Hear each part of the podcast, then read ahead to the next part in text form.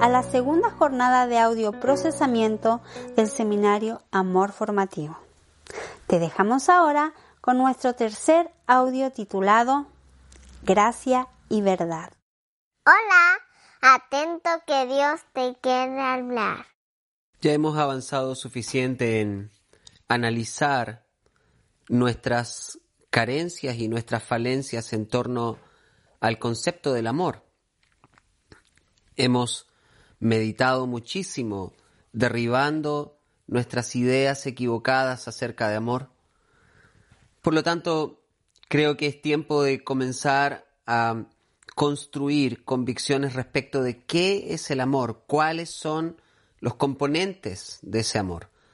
Y tal como vivimos hacia el final de nuestro segundo capítulo del seminario, quiero que podamos hablar ahora en este podcast acerca de gracia y verdad, dos conceptos espirituales manifiestos en eh, la revelación de Dios en las escrituras, la forma en cómo Él ha querido revelarse a nosotros, la forma en cómo Él se ha relacionado con nosotros y que nos permiten entender cómo trabaja el amor en la vida del ser humano, cómo consolida un proceso de transformación el Señor por medio de su amor en nosotros.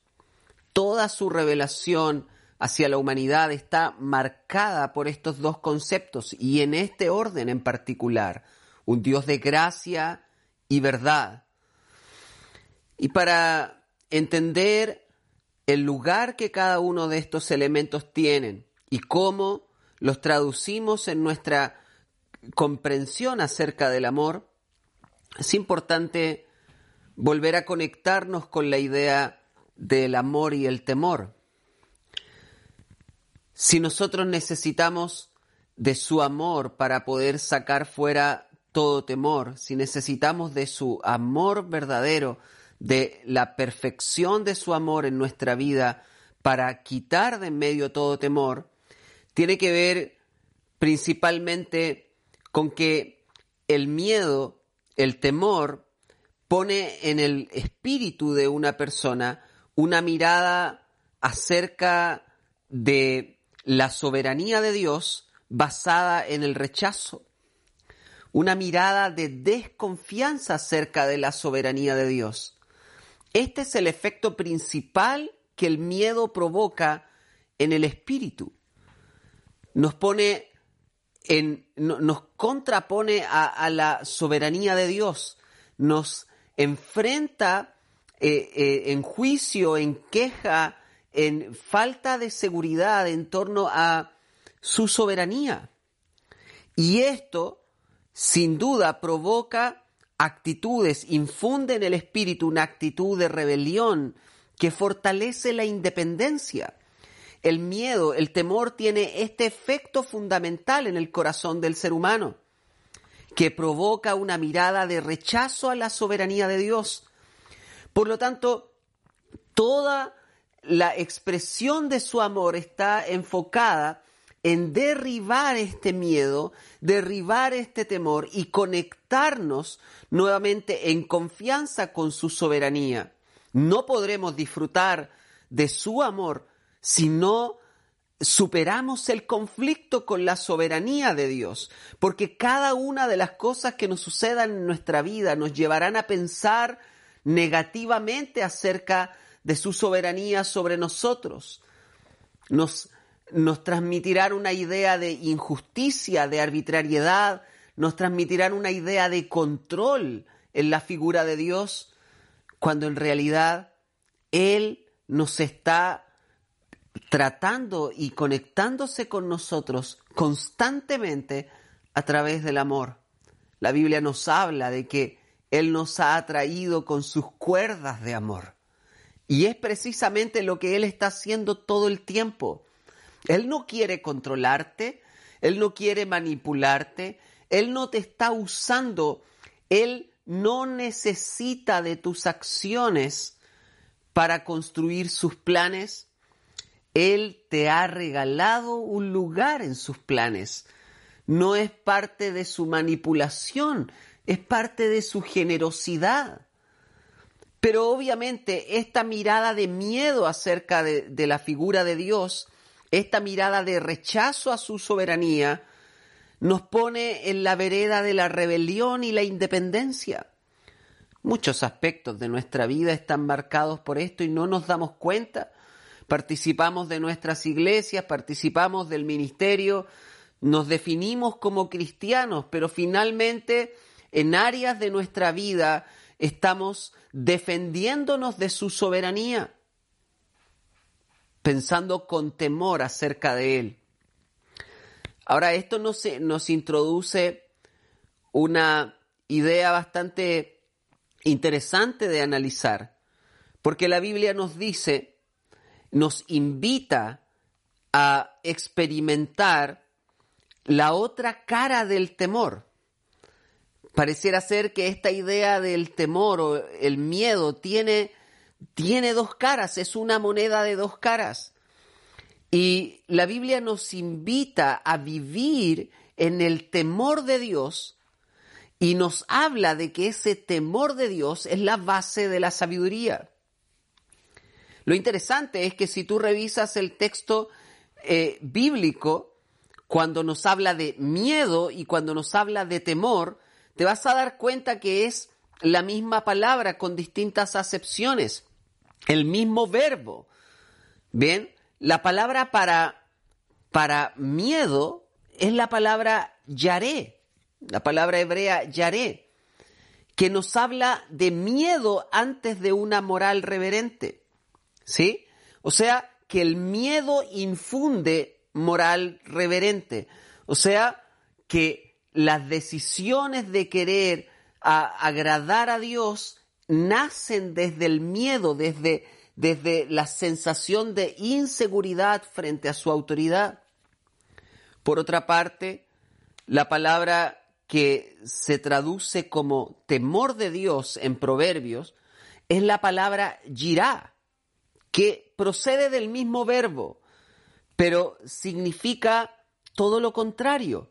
Es una moral reverente que nos transmite la idea de someternos a Él. O sea, no partimos desde el miedo conectándonos con Él, sino por el contrario, desde la convicción de que nos conviene estar bajo su autoridad. Este sentido de reverencia tan profundo en el corazón, saber que estoy viviendo mi vida delante de Él y que Él es el único a quien anhelo, deseo y necesito agradar. Todo esto está involucrado en la idea del temor. Imagínate, es el mismo verbo que en algunos pasajes nos habla de el rechazo hacia las decisiones de Dios, el que nos pone en la vereda contraria, que marca la independencia del corazón, que nos lleva a la rebelión, y por otro lado, el mismo verbo en otra conjugación diciéndonos que debemos venir delante de Él con la seguridad de que Él nos observa, con la certeza de que Él está en autoridad y que podemos disfrutar de su autoridad y construir nuestra vida ante la mirada de Él. La pregunta sería, si estamos hablando del mismo verbo, ¿qué es lo que marca la diferencia? ¿Cuál es la diferencia entre tenerle miedo a Dios, estar defendiéndonos de Él y por otro lado, tener la confianza de vivir bajo su autoridad. ¿Qué es lo que marca la diferencia entre una reacción de rechazo a su soberanía y una reacción de confianza en su soberanía? Sin lugar a dudas, la diferencia está marcada por el nivel de revelación que hay en el corazón acerca de su amor. Cuando no ha sido revelado su amor, todas las decisiones que Él está tomando por amor en nuestro espíritu se interpretan con inseguridad, se interpretan con miedo. Cuando nosotros hemos tenido un encuentro con Él y nos hemos encontrado tiernamente con su amor y ha sido revelado su amor a nuestro corazón, aún las peores tormentas, aún las situaciones más complejas son comprendidas desde la seguridad de quién es nuestro Dios. Fíjate en la vida de Abraham. Dios está probándole en el capítulo 22 de Génesis y frente a tamaña prueba, frente a tamaña petición, frente a algo tan doloroso, Abraham no reacciona con miedo, Abraham reacciona con temor de Dios. Y tú lo puedes observar en el pasaje. La reacción del ángel cuando Abraham está con el, con el cuchillo en alto, listo para sacrificar a su hijo Isaac, la reacción del ángel de Jehová que viene a detenerlo, le dice, hey, no lo hagas, no levantes tu mano contra el muchacho. ¿Por qué? Porque ya sé que temes a Dios. Eso es lo que nos dice el verso 12 del capítulo 22 de Génesis. O sea, lo que en ese momento Abraham mostró con sus acciones es que confiaba tanto en Dios que estaba dispuesto a obedecerle hasta las últimas consecuencias. Abraham no tenía una gota de miedo. ¿Por qué? Porque su historia de vida le había revelado, él había logrado descifrar a lo largo de su historia el corazón amoroso de Dios, había descubierto su carácter y esa revelación del carácter le trajo seguridad. No sé qué tipo de ideas tenía Abraham en la cabeza respecto de cómo se iba a resolver el episodio, pero él tenía algo seguro, que él podía obedecer con confianza a Dios, porque ese día, pasara lo que pasara, él volvería a casa junto con su hijo Isaac. Él sabía que Dios iba a ser fiel. ¿Por qué? Porque estaba firme, confiado en la autoridad de Dios. Confianza en su soberanía. Confianza en que Él está contigo. Confianza en su carácter. Él no va a cambiar. Él no va a dejar de ser quien es. Él va a manifestar su carácter. Tú puedes caminar con seguridad confiando en quién es tu Dios. Esto es lo que marca la diferencia cuando solo obedecemos las reglas, pero no le hemos conocido y, por el contrario, cuando le hemos conocido y estamos sometidos a sus reglas. Si tú partes por las reglas, pero no has conocido la ternura de su corazón, siempre vas a estar teniendo crisis de no saber cómo enfrentarte a Él, de no saber cómo relacionarte con Él, de no saber cómo Él va a actuar. Vas a tener incertidumbre de qué es lo que Dios está haciendo, de por qué lo está haciendo. Tu corazón te va a estar empujando a pensar constantemente, ¿dónde está Dios en medio de esta situación? ¿Por qué me ha abandonado? ¿Por qué no hace algo? Cuando tú has podido conocer primero su tierno corazón, te has enfocado primero en conocer su tierno corazón antes de cumplir todas las reglas.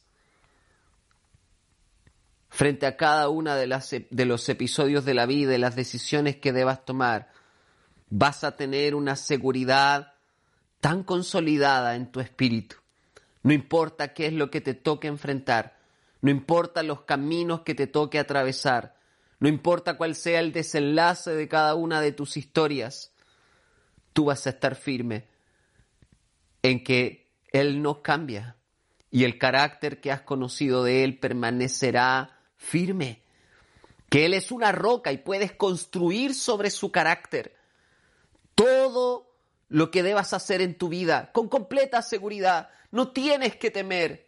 No necesitas una, un contrato ni una firma de Dios. Tú sabes quién es Él. Esto es lo que provoca la revelación de su amor. Por eso es tan importante que sepamos cuál, qué es el amor y tengamos una revelación de ese amor. Porque sólo así caminaremos con seguridad en la construcción de nuestra vida. Sólo así podremos obedecer lo que sea del plan de Dios con la certeza de que Él no fallará. Solo así podremos imitar la fe del Padre de la fe. Solo así podremos ser hijos de Abraham. Solo así podremos subir al monte y sacrificar lo que tanto amamos, con la certeza de que Él no nos fallará. Esto es algo que debe estar grabado intensamente en tu corazón. ¿Quién es tu Dios? ¿Cómo es tu Dios? Cuando hablamos del amor estamos hablando de eso.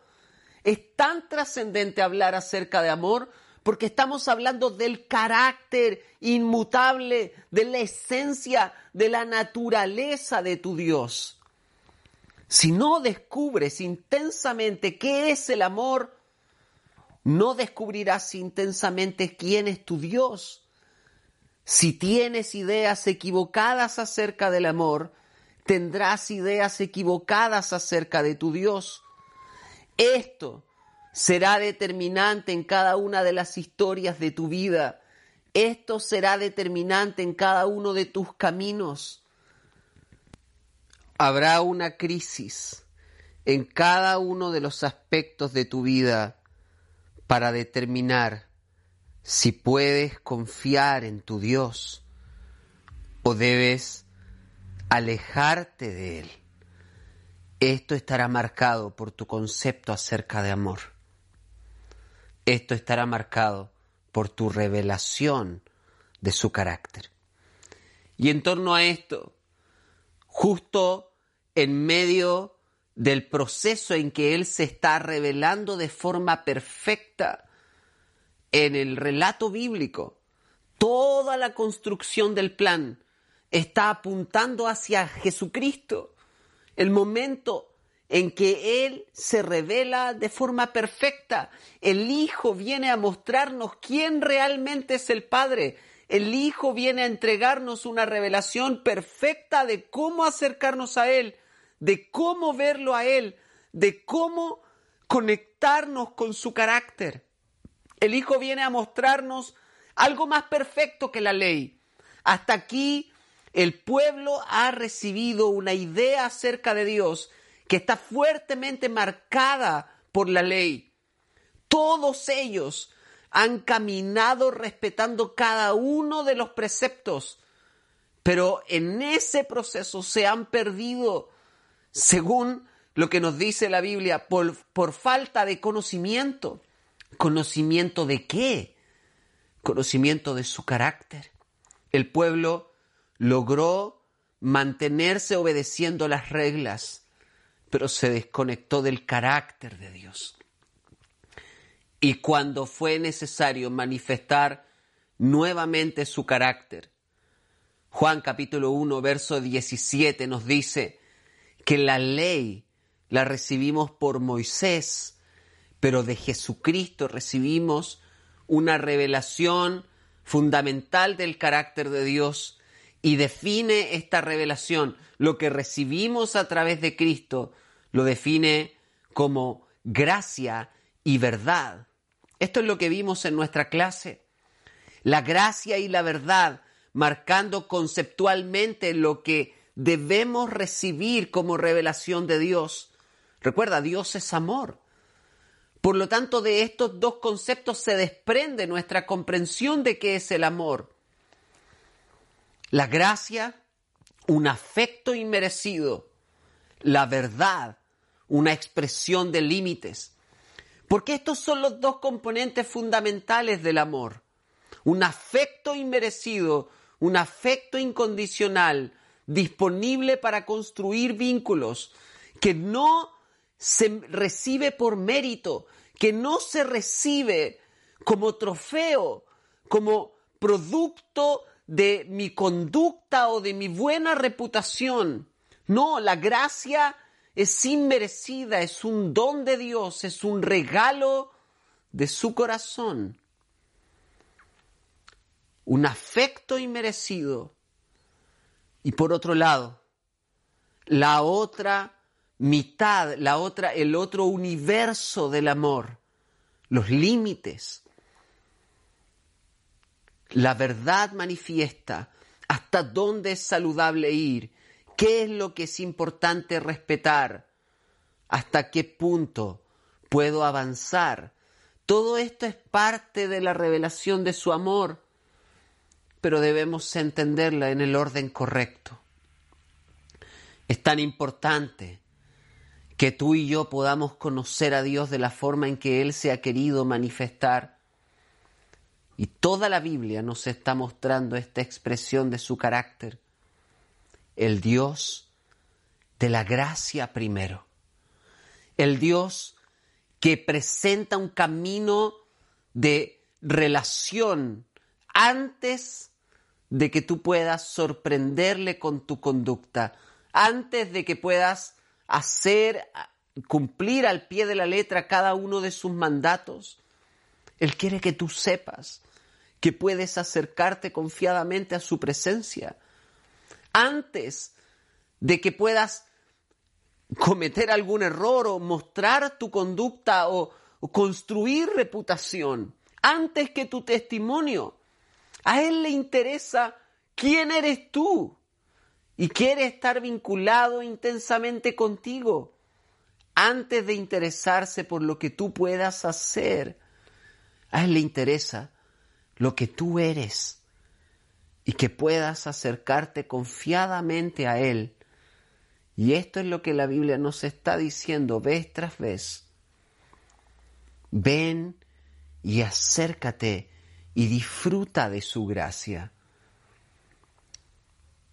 Es imposible alcanzar la transformación de la verdad si no es por medio de los vínculos de la gracia. Es imposible ser transformado por su verdad si primero no encontramos el camino de la gracia.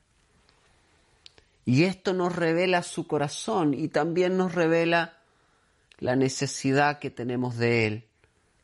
Amados, nuestro camino de relación con Dios no se limita a una serie de cosas que debes hacer y otra serie de cosas que no debes hacer. Nuestra relación con Dios no se trata de reglas ni mandamientos. Nuestra relación con Dios no se trata de moral. Nosotros no somos una comunidad de moral perfecta. Somos la comunidad de los que han sido alcanzados por gracia. Somos la comunidad de los que han sido rescatados inmerecidamente. Somos la comunidad de los que han sido cautivados por el amor tierno de Dios. Somos la comunidad de los que han tenido el placer de descubrir cómo Él ha dejado las 99 con tal de ir detrás de nosotros. Eso es lo que nos mantiene conectados a Él. No es nuestra reputación, no es nuestra perfección, no es la obra humana, no es la capacidad del ser humano, es el, la capacidad tremenda del amor de Dios, este amor que es imposible comprenderlo, que está fuera de todo nuestro conocimiento, que está fuera de toda nuestra capacidad de comprensión. Así es como se manifiesta su amor. Su amor está completamente fuera de nuestra capacidad de raciocinio, imposible de comprender, porque está basado en la gracia si no has entrado en relación con Él a través de la gracia, no importa cuántas verdades sepas, no encontrarás el poder transformador de su amor, porque vivirás toda la vida esclavizado a tratar de impresionarlo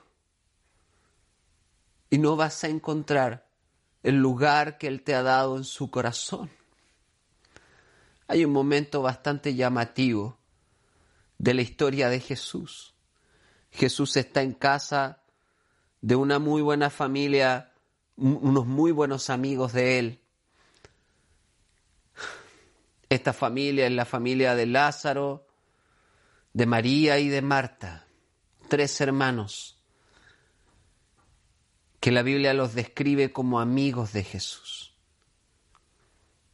Tres hermanos a los que al parecer Jesús visitaba con frecuencia no eran solo oidores del mensaje, eran amigos.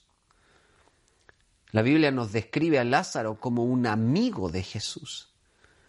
Para nosotros nos es difícil observar eso porque a veces tenemos la idea de Jesús como una máquina ministerial y tú piensas que Jesús no tenía una vida normal. Pero la verdad es que Jesús construyó amistades. Jesús tenía amigos. Había lugares donde Jesús acostumbraba a ir a compartir con esos amigos. De hecho, amados, a pesar de que Él es el Señor, Él quiere que tengamos una relación con Él que va más allá de ser siervos. Él dice, yo quiero de verdad que ustedes sean mis amigos.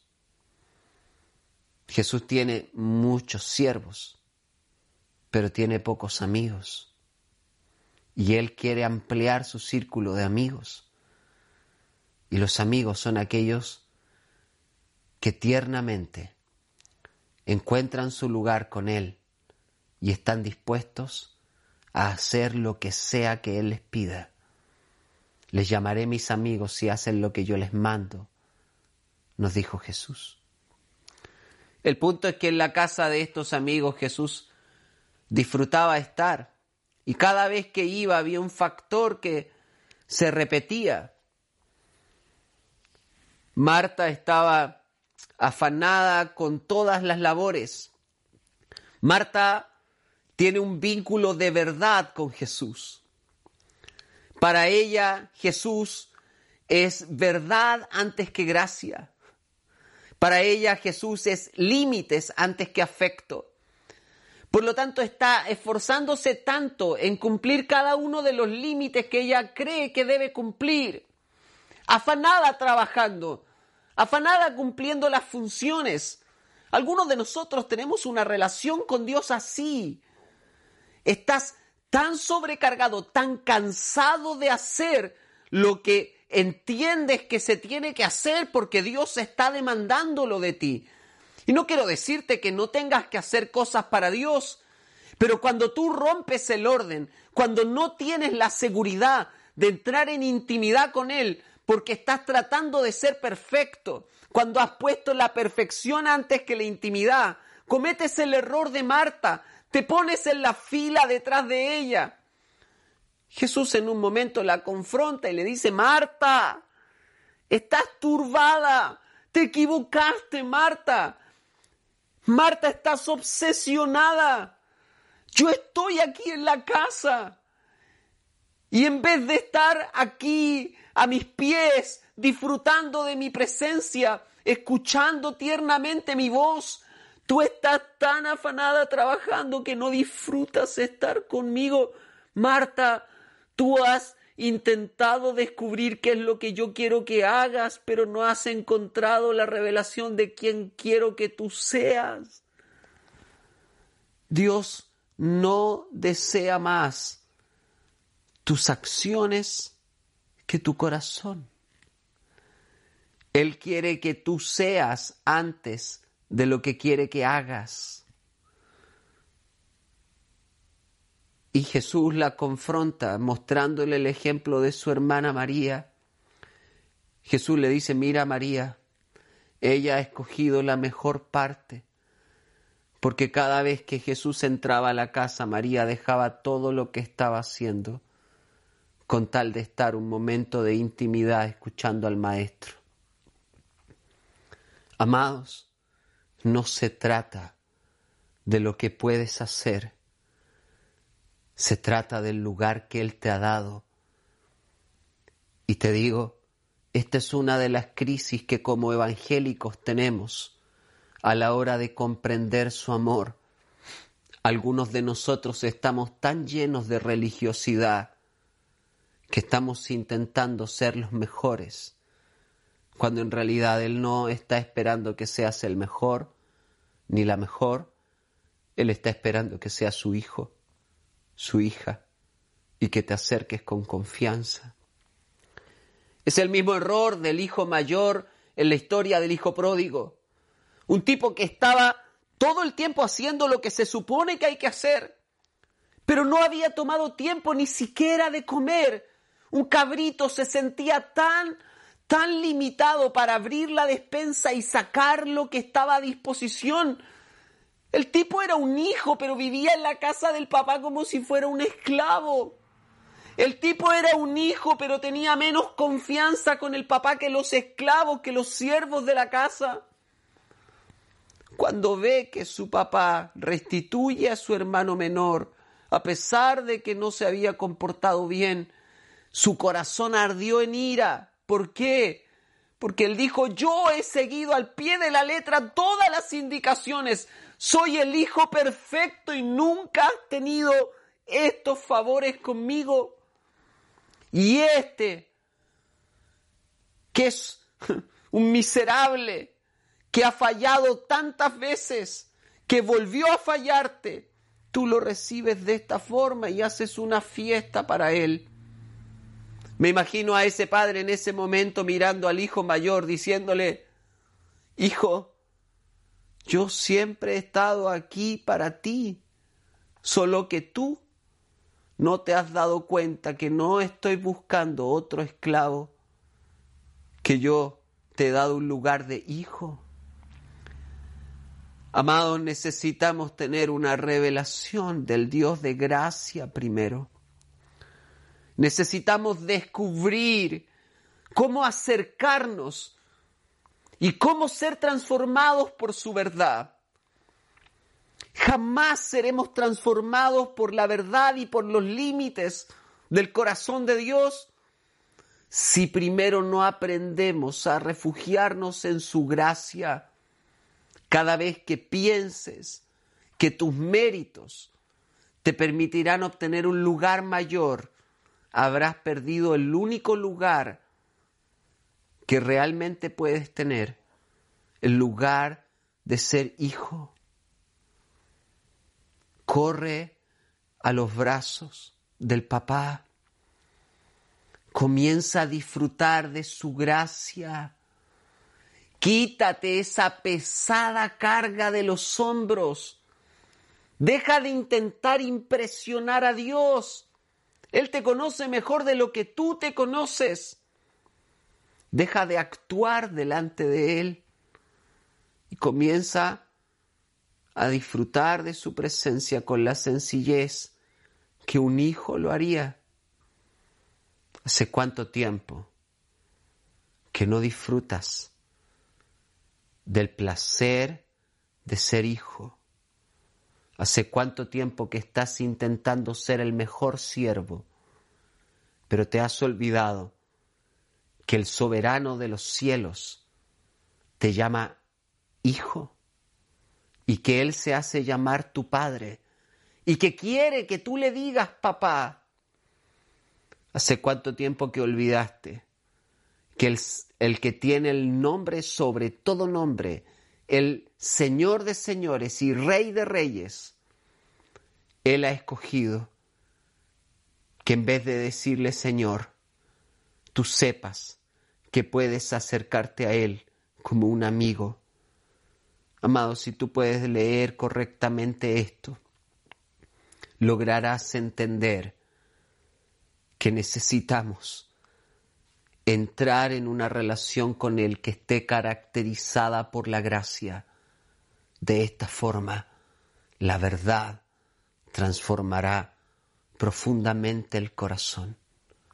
Si no descubrimos su gracia, su verdad siempre será una pesada carga, una pesada mochila. Jesús dijo, pásame esa mochila, por favor. Lleva sobre mí, yo voy a llevar sobre mí tu carga. Tú lleva mi yugo, que es fácil, es ligero, es sencillo. Solo debes ser hijo. Solo debes comportarte como un hijo delante del papá. Solo debes poner la intimidad antes que la perfección. Y Él, en la intimidad, perfeccionará tu corazón. Acércate confiadamente al Dios de la gracia primero. Dios te bendiga. Su amor revelado entrega total seguridad, jamás temor, jamás desconfianza. Su gracia incomparable nos recibe y su verdad nos ilumina el camino. Así es su amor, así es su corazón. Construye sobre la firmeza de los vínculos incondicionales y la profundidad de su verdad una libertad permanente en nuestro corazón. Sé libre, libre para disfrutar de su gracia, libre para recibir su verdad, libre para ser hijo. No intentes impresionarlo, solo corre hacia él. Todo lo impresionante vendrá solo después de conocerle intensamente.